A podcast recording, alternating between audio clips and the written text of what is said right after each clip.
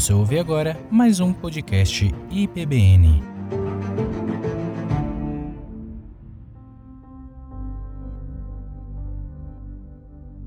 Quero saudar você mais uma vez, em nome do Senhor Jesus e em nome do nosso pastor, pastor Marcelo Freitas, saudar você que nos visita, hoje está conosco. Quero agradecer a Deus pela sua vida, sua família, dizer que o nosso pastor está na QNR hoje ministrando a palavra de Deus na nossa congregação ali na QNR. Nós então queremos saudá-lo, saudá-la, dizer que você é muito bem-vindo no nosso meio. Portanto, que o Senhor tenha liberdade para falar no seu coração é, nessa noite. Meus irmãos e irmãs, nós temos por tema hoje, pela fé nós damos glória a Deus. E não tem jeito de ser diferente. Tudo que nós fazemos é pela fé. Há uma expressão de Soren Kierkegaard, na qual ele disse a respeito de Abraão, um livro que ele escreveu, Temor e Tremor. Ou nos é necessário eliminar de uma vez a história de Abraão, ou então temos que compreender o espantoso e inaudito paradoxo que dá sentido à sua vida, para que possamos entender que o nosso tempo pode ser feliz como qualquer outro, se possuir a fé. É sobre isso que nós vamos refletir hoje? É sobre isso que nós vamos refletir hoje. Mas antes eu preciso que você entenda algumas coisas. Às vezes, é necessário limpar o lote para construir. Quem já teve o privilégio, e a palavra para alguns não é tanto assim, é privilégio, mas quem já teve a oportunidade de construir do zero uma, um edifício, um, lar, enfim, uma, uma construção, sabe disso, que muitas vezes é necessário limpar o lote para construir. E Paulo, o apóstolo Paulo, mostra muito bem que sabe disso. E por que eu estou dizendo isso para os irmãos? Nós estamos aqui a título introdutório para dizer aos irmãos que o apóstolo Paulo precisa é, nos entregar dois nãos e um sim, dentro dessa compreensão do texto que nós temos diante de nós de Romanos capítulo 4, dois nãos e um sim para limpar o lote e então entendermos o que ele está querendo aplicar verdadeiramente. O primeiro não que o apóstolo Paulo emprega no texto de Romanos capítulo 4 é: Abraão não foi justificado pelo rito da circuncisão. Os versículos 9 a 12 vão responder por essa negativa. E o segundo não que o apóstolo Paulo nos dá na proposta de limpar o terreno, é, Abraão não foi justificado pela obediência à lei. E os versos 13 a 17 até a parte A respondem também por essa negativa. E o sim que o apóstolo Paulo entrega, então, é Abraão foi justificado por ter crido em uma palavra de Deus que não veio com força de lei, mas como uma promessa espontânea e graciosa. Essa então é uma limpeza no lote para a construção de um lindo permanente edifício. O apóstolo Paulo então realiza no capítulo 4 de Romanos. Você tenha a sua Bíblia aberta por gentileza, o texto nós leremos mais uma vez. Romanos, capítulo 4, a partir do versículo 18, diz assim: mesmo quando não havia motivo para ter esperança, Abraão a manteve, crendo que se tornaria o pai de muitas nações. Pois Deus lhe tinha dito: Esse é o número de descendentes que você terá. E sua fé não se enfraqueceu, embora ele soubesse que aos 100 anos seu corpo, bem como o ventre de Sara, já não tinham vigor. Em nenhum momento a fé de Abraão na promessa de Deus vacilou. Na verdade, ela se fortaleceu e com isso ele deu glória a Deus. Abraão estava plenamente convicto de que Deus é poderoso para cumprir tudo o que promete. Por isso, por sua fé, ele foi considerado justo. E quando Deus considerou Abraão justo, não o fez apenas para benefício dele. As Escrituras dizem que foi também para o nosso benefício, pois elas garantem que também seremos considerados justos por crermos naquele que ressuscitou dos mortos, a Jesus nosso Senhor. Ele foi entregue à morte por causa de nossos pecados e foi ressuscitado para que fôssemos declarados justos diante de Deus. Portanto, com essa pequena perícope, nós queremos refletir sobre, eh, pela fé, nós damos glórias a Deus. E eu preciso começar de um lugar eh, um tanto quanto eh, previsível, que você já deve ter visto, já deve ter entendido ou notado. Preciso partir da história de Abraão. Não tem jeito. Para considerar as palavras do apóstolo Paulo, eu não posso me furtar desse lindo privilégio de falar um pouco da história desse patriarca. E você já deve ter investigado, você deve saber melhor do que eu a biografia desse homem, especialíssimo homem de Deus. A história de Abraão ocupa diretamente 15 capítulos da Bíblia, 15 capítulos do livro de Gênesis, que vai do capítulo 11 até o capítulo 25. Mas o nome dele, o nome Abraão, é mencionado é, 238 vezes na Bíblia, 80 das quais no Novo Testamento. Jesus se refere a ele mais de 20 vezes. Paulo faz o mesmo. Só a carta aos Hebreus possui 15 citações do nome de Abraão, nove das quais nós temos é, mencionadas de forma categórica no livro de Romanos, nós temos menção de 11 vezes o nome de Abraão, e é, nós temos essa declaração de títulos extraordinários do nome dele. O maior dos títulos é, é o pai de todos os que possuem fé no Deus único, em Gálatas capítulo 3, versículo 7. Isso é uma biografia que todo mundo pode alcançar, pode ter disponível sobre Abraão, o tanto de menções que existem do nome, o tanto de é, significados que possuem os seus nomes, os mais relevantes. Mas eu quero fazer dois destaques aqui para os irmãos entenderem duas verdades a respeito da história de Abraão.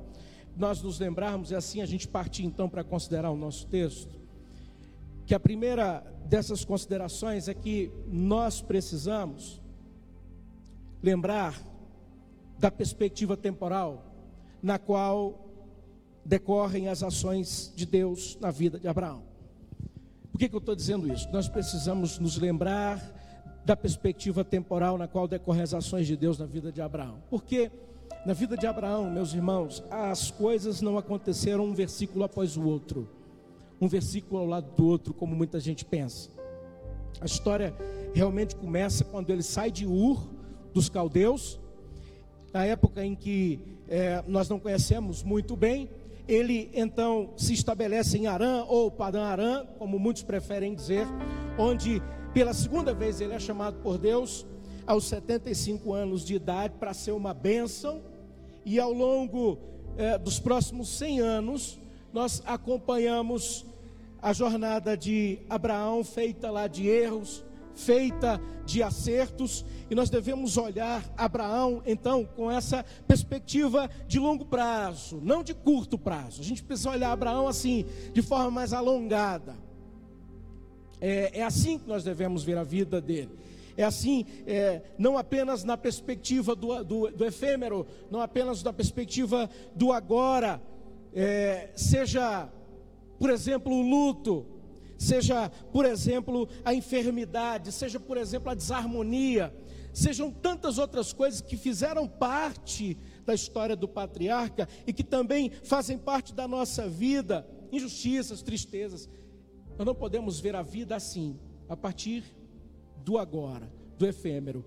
Como nós olhamos para a vida de Abraão, com essa perspectiva alongada, nós também precisamos olhar a nossa vida.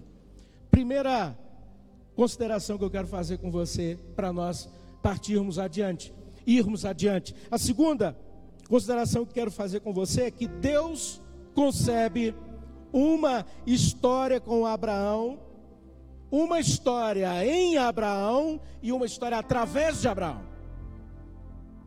Uma história com Abraão em Abraão e através de Abraão. E essa história é uma história sagrada. Nós temos ela ao longo da Bíblia nós temos é, como Deus fez com Abraão, que o convidou, nós temos que de fato Deus continua convidando, porque assim Ele nos convida. Deus, para conceber com Abraão uma história, uma história sagrada, Deus o convidou. Para conceber conosco uma história, uma história sagrada, história na qual nós somos afetados e nós afetaremos, Deus nos convidou. Deus nos chamou. Portanto, entenda bem, na nossa profissão, nós temos afetação dessa história que Deus está escrevendo conosco, em nós e através de nós. É, no nosso casamento, nós temos a afetação dessa história sagrada que Deus está escrevendo conosco, em nós e através de nós. Portanto, essa história nossa também é sagrada. É sagrada. Toda a história que nós escrevemos em parceria com Deus, Deus escreve em nós através de nós e conosco, é uma história sagrada.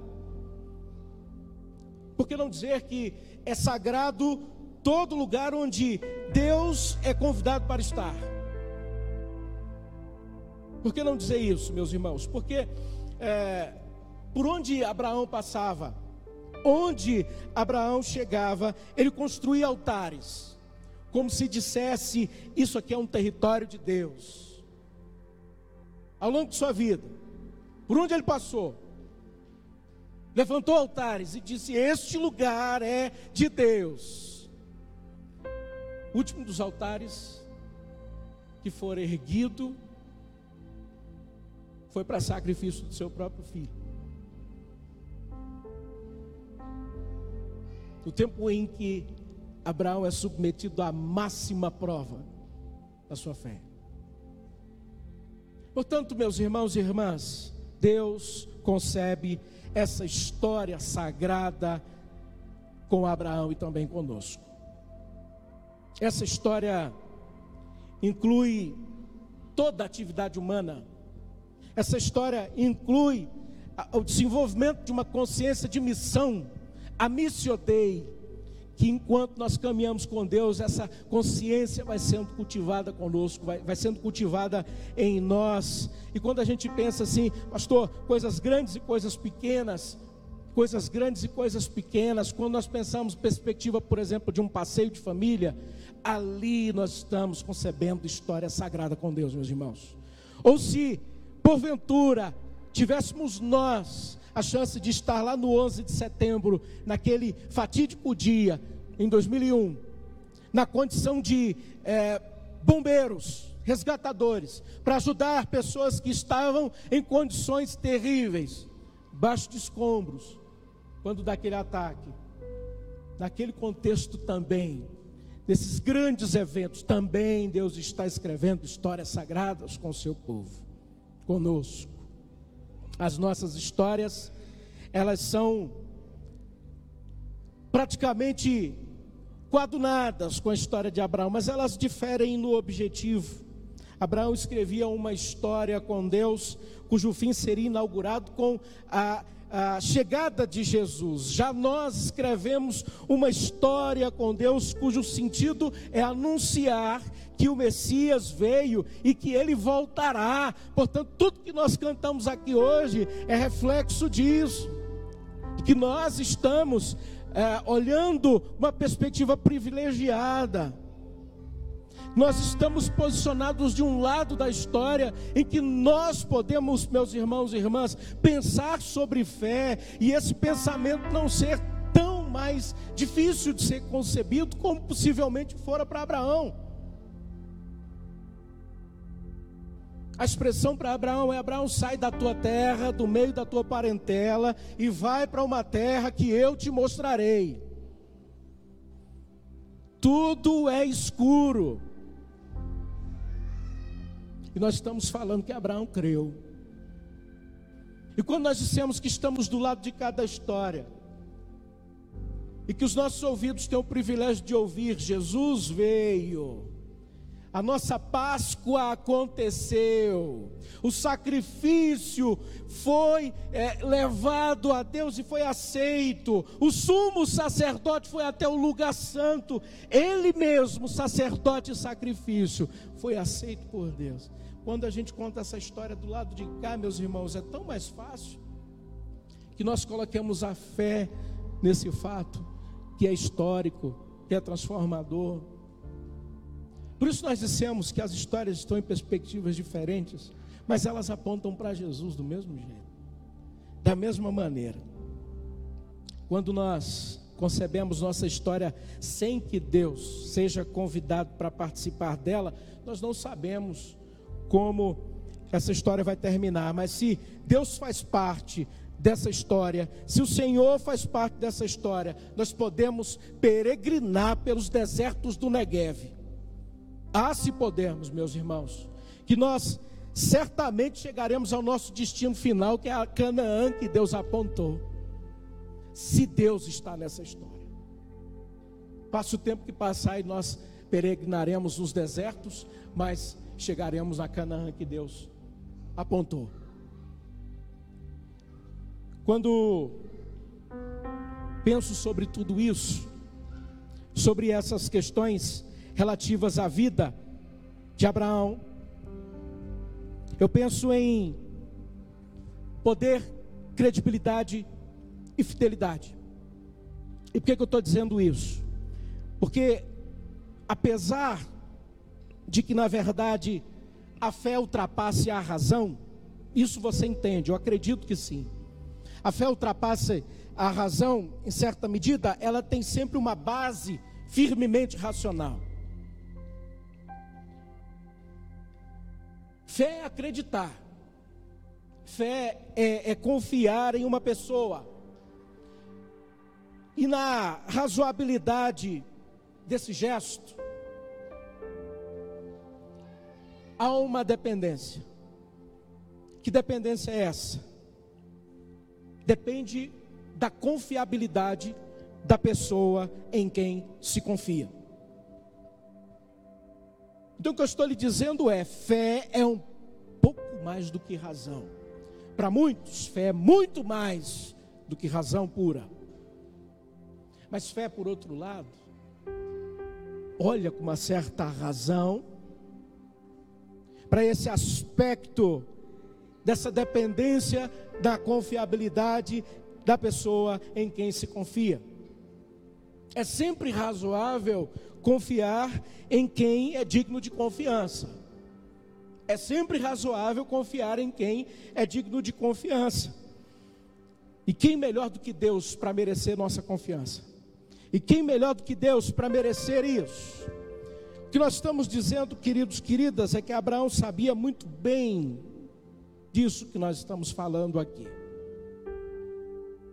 E nós ainda sabemos melhor ainda do que Abraão, porque nós temos o privilégio de comprovar.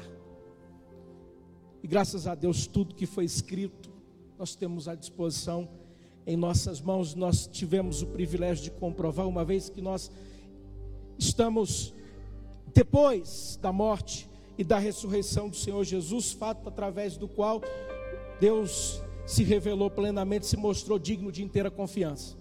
Deus disse que faria e Deus fez. Portanto, nós, particularmente, antes de podermos acreditar nas promessas de Deus, nós precisamos ter certeza do seu poder, de que Deus é capaz de manter as suas promessas, assim como da sua fidelidade, de é, confiar que Ele cumprirá as suas promessas. Portanto, irmãos e irmãs, são esses dois atributos aqui que eu estou distinguindo para os irmãos que se constituíram no fundamento para a fé de Abraão, e é sobre esses atributos que o apóstolo Paulo reflete em Romanos capítulo 4, nessa passagem que nós também temos diante de nós. A nossa reflexão é sobre isso. Volta, por favor, na Tessia. É sobre poder, credibilidade e fidelidade. E quando nós pensamos sobre essas expressões aqui, Nós não podemos fugir do texto sagrado. E eu quero pedir que você vá ao seu texto. Nós vamos ver primeiro o primeiro atributo que ali está. Não precisa passar ainda, não. Nós vamos olhar no final do versículo 17. Nós temos duas provas desse poder. Está aí que nós estamos vendo, distinguidos. Nós temos no final do versículo 17, o contexto em que ali Deus, objeto da fé de Abraão, como também da nossa fé, é chamado de o Deus que traz os mortos de volta à vida. É assim que está na sua Bíblia? Nós estamos vendo o primeiro atributo de Deus, o Deus que traz os mortos de volta à vida, ou seja, à ressurreição, e cria coisas novas do nada. Ou seja, dizendo de outra forma, ele faz com que exista o que não existia, conforme a nova tradução da linguagem de hoje. O que é isso, gente? Isso é criação. Aquele que faz com que exista o que não existia está criando. Meus irmãos, não há coisa eu já dizia isso quando nós estuda, estudamos Romanos há uns três anos atrás. Passamos os dois anos estudando Romanos, versículo por versículo, um grupo de irmãos. E eu dizia aos irmãos: não há coisa que nos deixe mais desconcertados como seres humanos do que o nada e a morte. Não tem coisa que nos deixe mais embasbacados, mais constrangidos do que o nada e a morte. Mas o nada e a morte não são problemas para Deus. O nada e a morte não são problemas para Deus, pelo contrário, foi a partir do nada que ele criou o universo, a partir do ec nihilo que ele criou todas as coisas, e foi a partir da morte que ele ressuscitou a Jesus. A criação e a ressurreição, elas foram e continuam sendo as duas mais significativas manifestações do poder de Deus. E essa firme convicção aqui, acerca do poder de Deus, foi exatamente essa firme convicção que capacitou Abraão a crer, queridos irmãos e irmãs.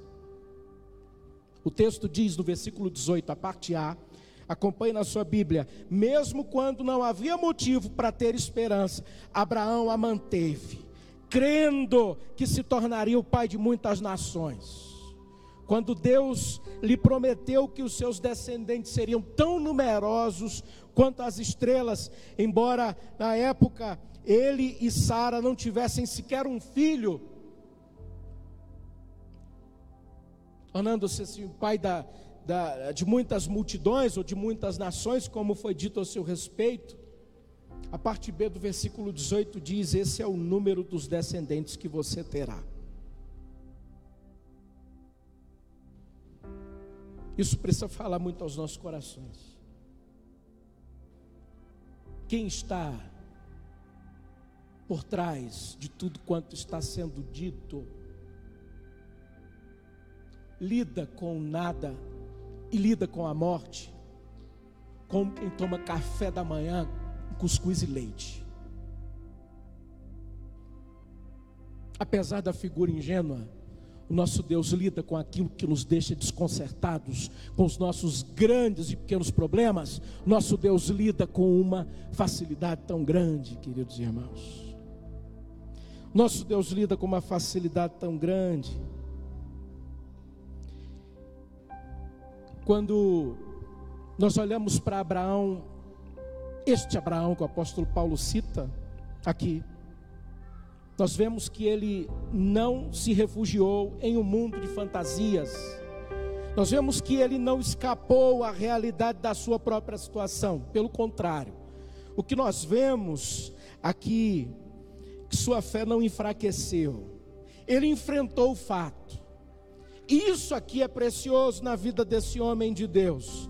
Ou melhor, ele enfrentou os dois fatos dolorosos, inexpugnáveis, incontestáveis da sua vida, de que ele não podia gerar e nem Sara poderia conceber filhos. Ele pôde lidar com essas realidades.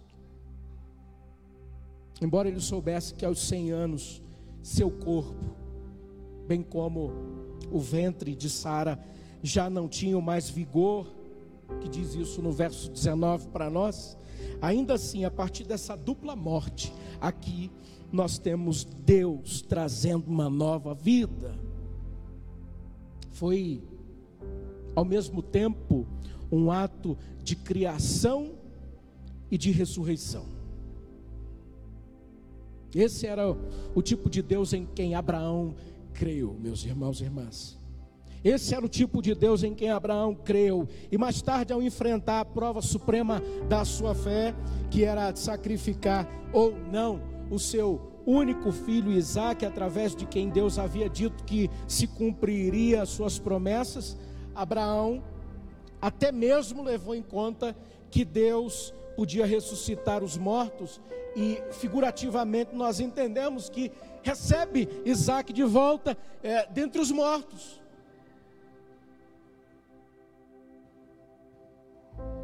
E naquele tempo, você sabe, os deuses mesopotâmios pediam sacrifícios humanos.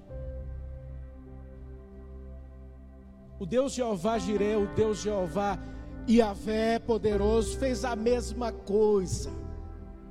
Abraão, quero teu filho. Até então nada de novo, né? Até o momento em que a divindade manda parar o cutelo. Até o momento em que a divindade manda parar o sacrifício. No altar que foi erigido para aquilo. Até o momento em que o provedor Jeová Jireh providencia um sacrifício substitutivo. Ô gente, essas coisas todas precisam falar aos nossos corações. Porque que nós temos aqui, que Deus havia dito que faria, que Deus havia prometido que realizaria, Ele levou a cabo até o último momento para concretizar. Portanto, isso fala do Deus que Abraão creu e de quem o apóstolo Paulo está falando agora. E o que o apóstolo Paulo afirma a respeito desse fato é que Abraão não duvidou com incredulidade em relação à promessa de Deus. O texto diz em relação à promessa de Deus no verso 20 da seguinte maneira: em nenhum momento a fé de Abraão na promessa de Deus vacilou. Mas diz o texto que essa fé, na verdade, se fortaleceu e ele deu glória a Deus.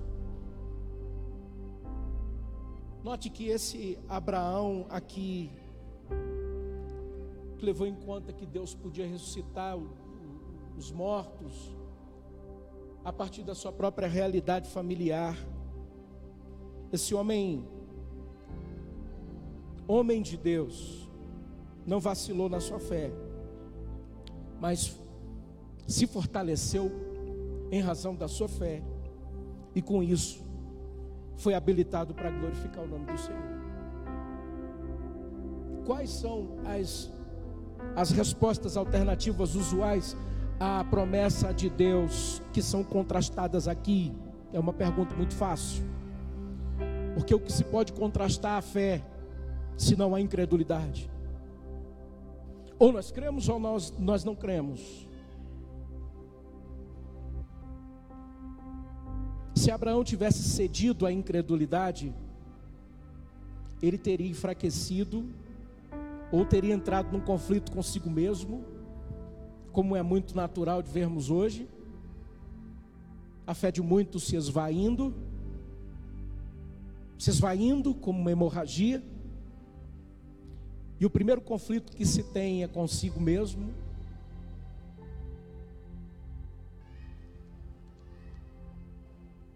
Esse conflito é porque a fé está fraca, mas ao invés disso, Abraão se fortaleceu e através da sua fé ficou forte, e dessa forma ele deu glórias a Deus, ou glória a Deus, como diz o texto sagrado.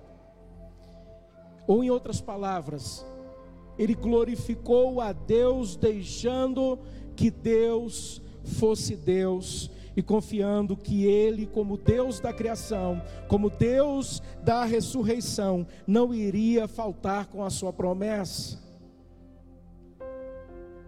E é nesse conceito aqui de deixar que Deus seja Deus, que se estabelece uma transição natural entre o poder de Deus e a fidelidade de Deus.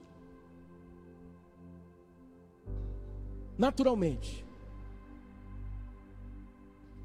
Tanto que às vezes a ordem de Jesus, e você vai perceber isso comigo, tanto é que às vezes a ordem de Jesus, como a que foi dada em Marcos capítulo 11, versículo 22, a ordem de Jesus em Marcos 11, 22 é: tenham fé em Deus. Muitas vezes essa ordem foi de modo forçoso, parafraseada, e com razão, como contem com a fidelidade de Deus. Contem com a fidelidade de Deus. Tenham fé em Deus. Parafraseado, contem com a fidelidade de Deus. Afinal de contas, se uma pessoa cumpre ou não as suas promessas, isso depende isso não depende somente de ela ter condições de cumpri-la, mas também da disposição que ela tem de fazer isso. Ou dizendo de outro jeito, por detrás de toda promessa está o caráter da pessoa que a faz. Abraão sabia disso, quando considerou a sua própria senilidade aos 100 anos de idade. Abraão sabia disso quando considerou a esterilidade da sua esposa, Sara. Ele nem fez vista grossa a esses problemas, meus irmãos, nem tampouco subestimou esses problemas. Eles estavam ali. Mas o que nós estamos dizendo é que por trás de quem faz a promessa está caráter, definitivamente de quem promete. A fé olha sempre para os problemas à luz da promessa. E pela fé, Abraão, como também a própria Sara, apesar de estéril, apesar de avançada em idade, recebeu poder para gerar um filho, porque considerou fiel aquele que lhe havia feito a promessa. Ele havia é, entendido o seu próprio coração que é, sabia que Deus era capaz de manter a sua promessa em virtude do seu poder, e sabia que Deus o faria por causa da sua fidelidade. Deus manteria a promessa pelo seu poder e a cumpriria por causa da sua fidelidade. O versículo 21 nos mostra isso. Abraão estava plenamente convicto de que Deus é poderoso para cumprir tudo o que promete. Paulo emenda aqui um por isso, referindo-se ao fato de que Abraão, Abraão ter crido na promessa de Deus, é, por sua fé, ele foi considerado justo, no versículo 22. E quando a fé de Abraão é uma fé habilitadora para a sua própria justificação, eu me pergunto que fé é essa? Eu me pergunto que fé é essa? Sabe por quê? Porque o judeu não conhece a expressão caridade. o judeu não consegue, não, não concebe a ideia de caridade. Quando um judeu faz algum gesto de benevolência, tira algum dinheiro do bolso para ajudar quem precisa, dá um bocado do seu tempo ou do seu conhecimento para outros, o judeu entende que está fazendo um tzedakah. Tzedakah é a palavra hebraica para justiça. O judeu entende que está fazendo algo que é justo, obra de justiça, portanto. E por que que me intriga o fato de que uma fé como essa, fé de Abraão, foi habilitadora para a sua própria justificação? Me intriga, queridos, queridas, porque o, o próprio apóstolo Paulo vai explicar isso. No próprio capítulo 4, nos versículos 2 e 3. Note aí na sua Bíblia. O modo que o apóstolo Paulo desconecta essas famigeradas obras de justiça dessa fé é impressionante. Romanos capítulo 4 aqui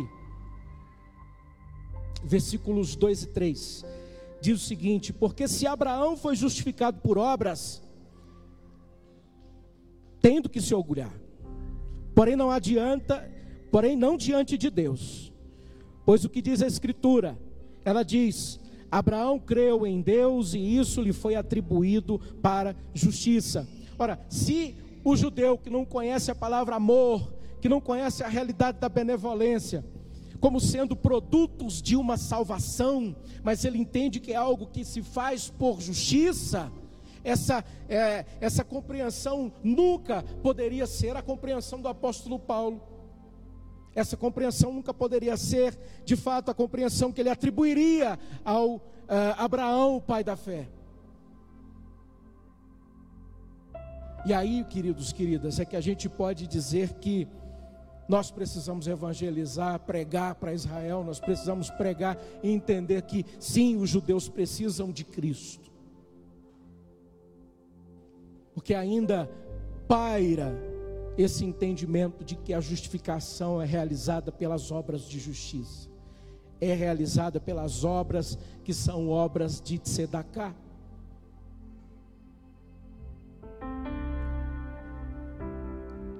Abraão foi justificado porque creu. Tudo veio depois. Até a circuncisão. A obediência à lei. Ele creu. Não adianta a gente inverter os polos desse negócio. E dizer eu sou fazedor. E dizer eu sou correto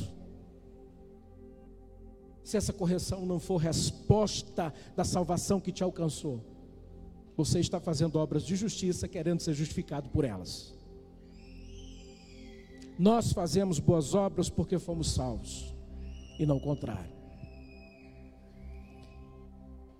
E olhando para o texto, nós vemos que o apóstolo Paulo reorienta essa igreja que está instalada em Roma acerta essas arestas. E diz: não é pela circuncisão, não é pela obediência à lei, mas é pela fé, exclusivamente pela fé, que alguém alcança justiça, que alguém alcança, de fato, a justificação e o status de perdoado.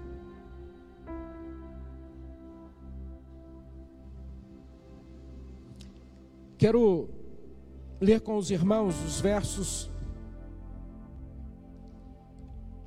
que vão do 19 ao 22, da nova, na, na versão A Mensagem do Eugene Peterson, e diz o seguinte, Romanos 4, do 19 ao 22, na versão A Mensagem. Abraão não ficou pensando em sua incapacidade, dizendo, sem chance, esse corpo de 100 anos nunca vai gerar um filho. Ignorou décadas de infertilidade de Sara e foi persistente não foi reticente sobre a promessa de Deus com questionamentos. Em vez disso, mergulhou na promessa e se fortaleceu. Ficou à disposição de Deus, certo de que ele cumpriria o que tinha dito. Agora eu quero pedir que na Tessa passe, por favor, que aí nós acompanharemos a leitura dos versículos 23 a 25, na versão A Mensagem, que diz assim: É por isso que se diz, Abraão foi declarado justo diante de Deus ao confiar que Deus o justificaria. Mas não é só Abraão, o mesmo acontece conosco. O mesmo é dito a respeito de nós que aceitamos e cremos naquele que trouxe Jesus à vida, quando de igual modo não havia mais esperança. O Jesus que foi sacrificado fez-nos aceitáveis diante de Deus, tornou-nos justos diante de Deus. E eu creio que as coisas ficam mais claras assim, com essa paráfrase, com os devidos destaques ali. A expressão que o Eugene Pearson utiliza, que eu gosto muito, é confiar. Confiar. Nesse tempo em que isso é um verbo pouco conjugado, e se você pensar em qualquer esfera, qualquer esfera, a dificuldade se lastra ainda mais.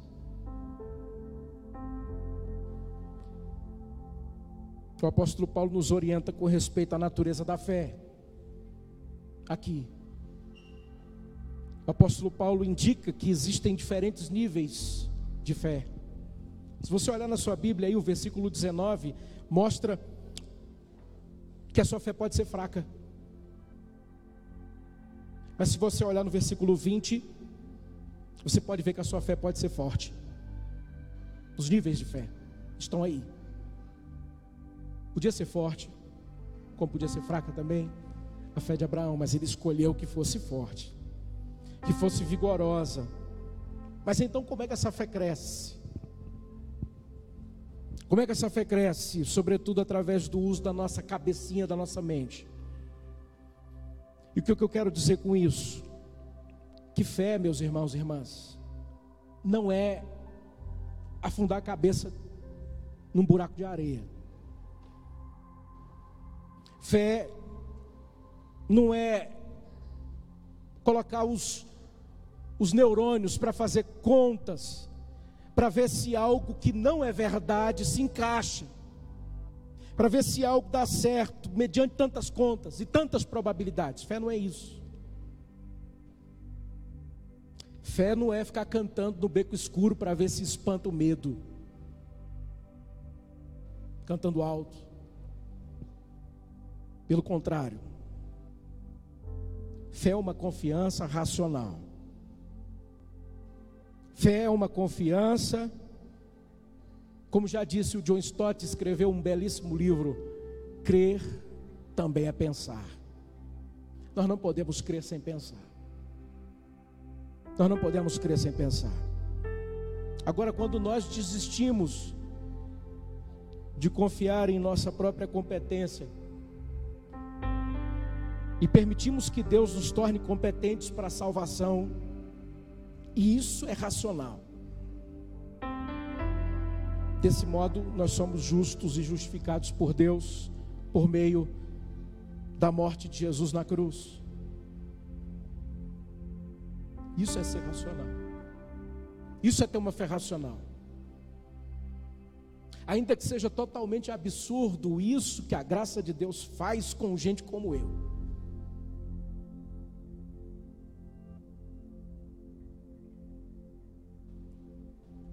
Mas a fé que, que encontra âncora nessa palavra revelada é uma fé racional. E eu quero concluir dizendo algo para os irmãos. Pode passar, por favor.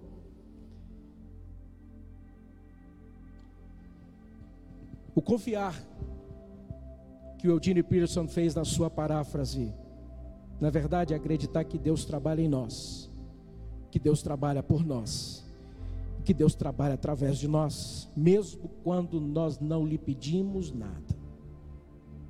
Ou você sabe o que você precisa? Você sabe o que você precisa?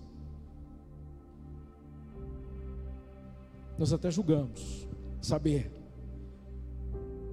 Mas confiar é mais do que acreditar.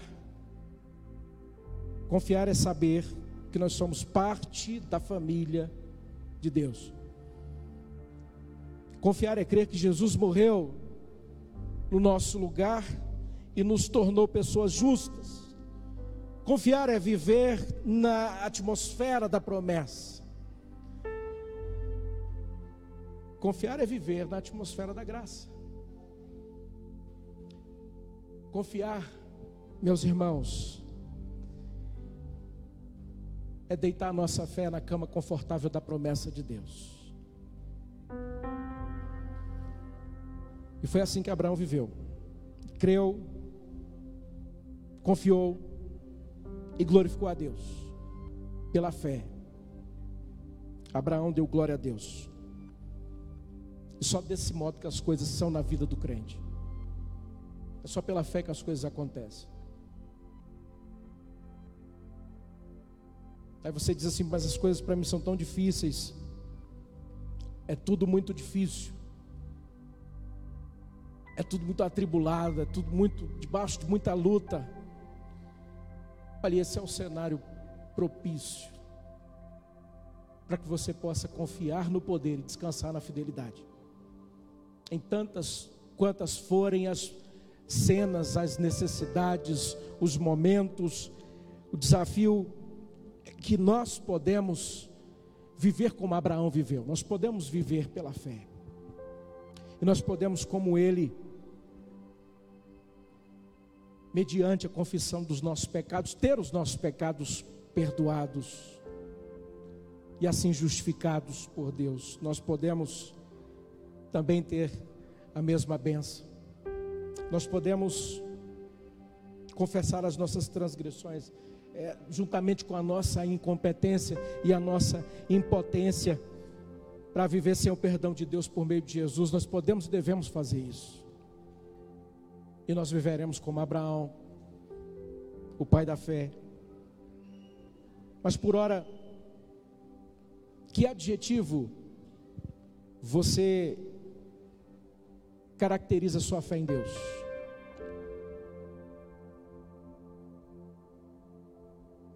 Você é exigente? Ou você é confiante? Porque se você é exigente, você está querendo o lugar de Deus. Agora, se você é confiante, você sabe que Deus é bom. E você sabe o que deve fazer. Você precisa deixar Deus ser Deus na sua vida na primeira oportunidade, eu não tenho a menor dúvida, você vai dar glórias ao nome dEle. E que para isso Ele nos capacite, nos abençoe agora, por todos os dias das nossas vidas. Amém. Vamos orar? Ponha-se de pé, por favor.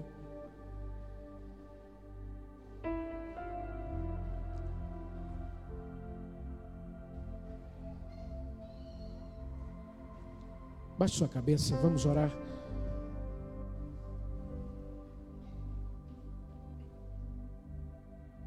Querido Deus, bendito Pai, nós queremos aqui reconhecer, reconhecer, ó Deus, a nossa incapacidade.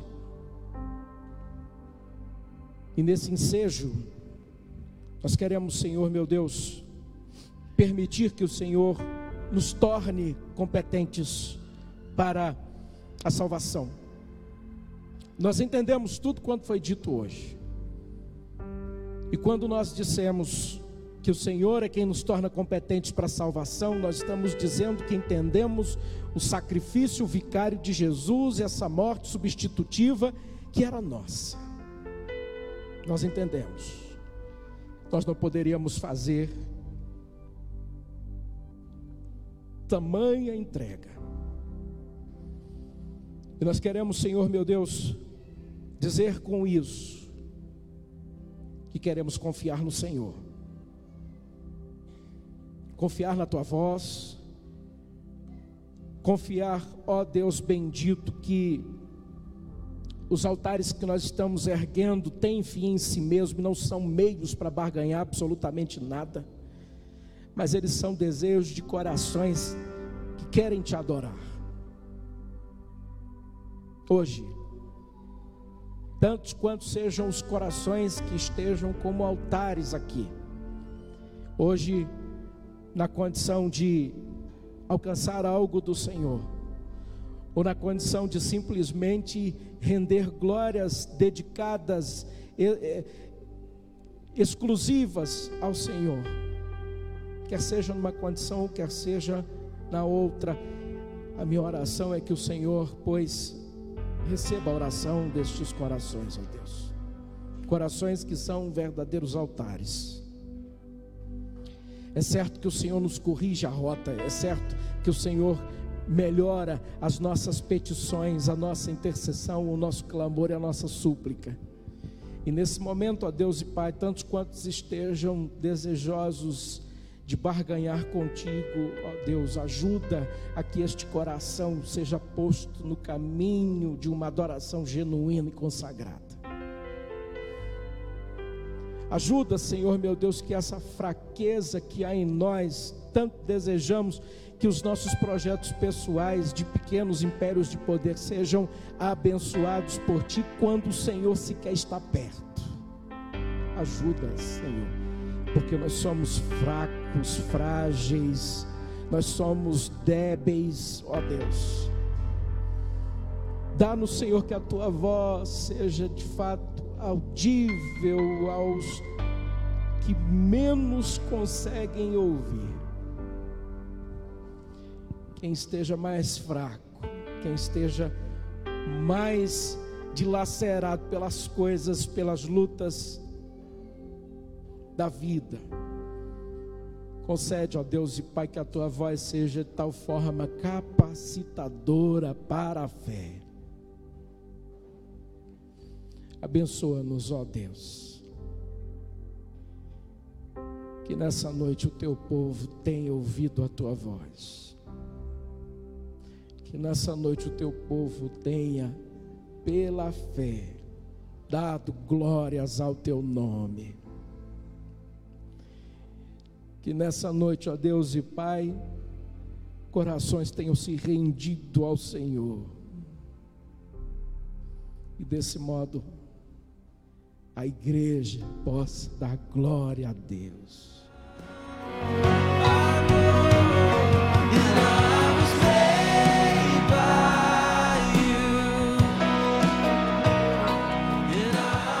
Você ouviu um podcast IBBN.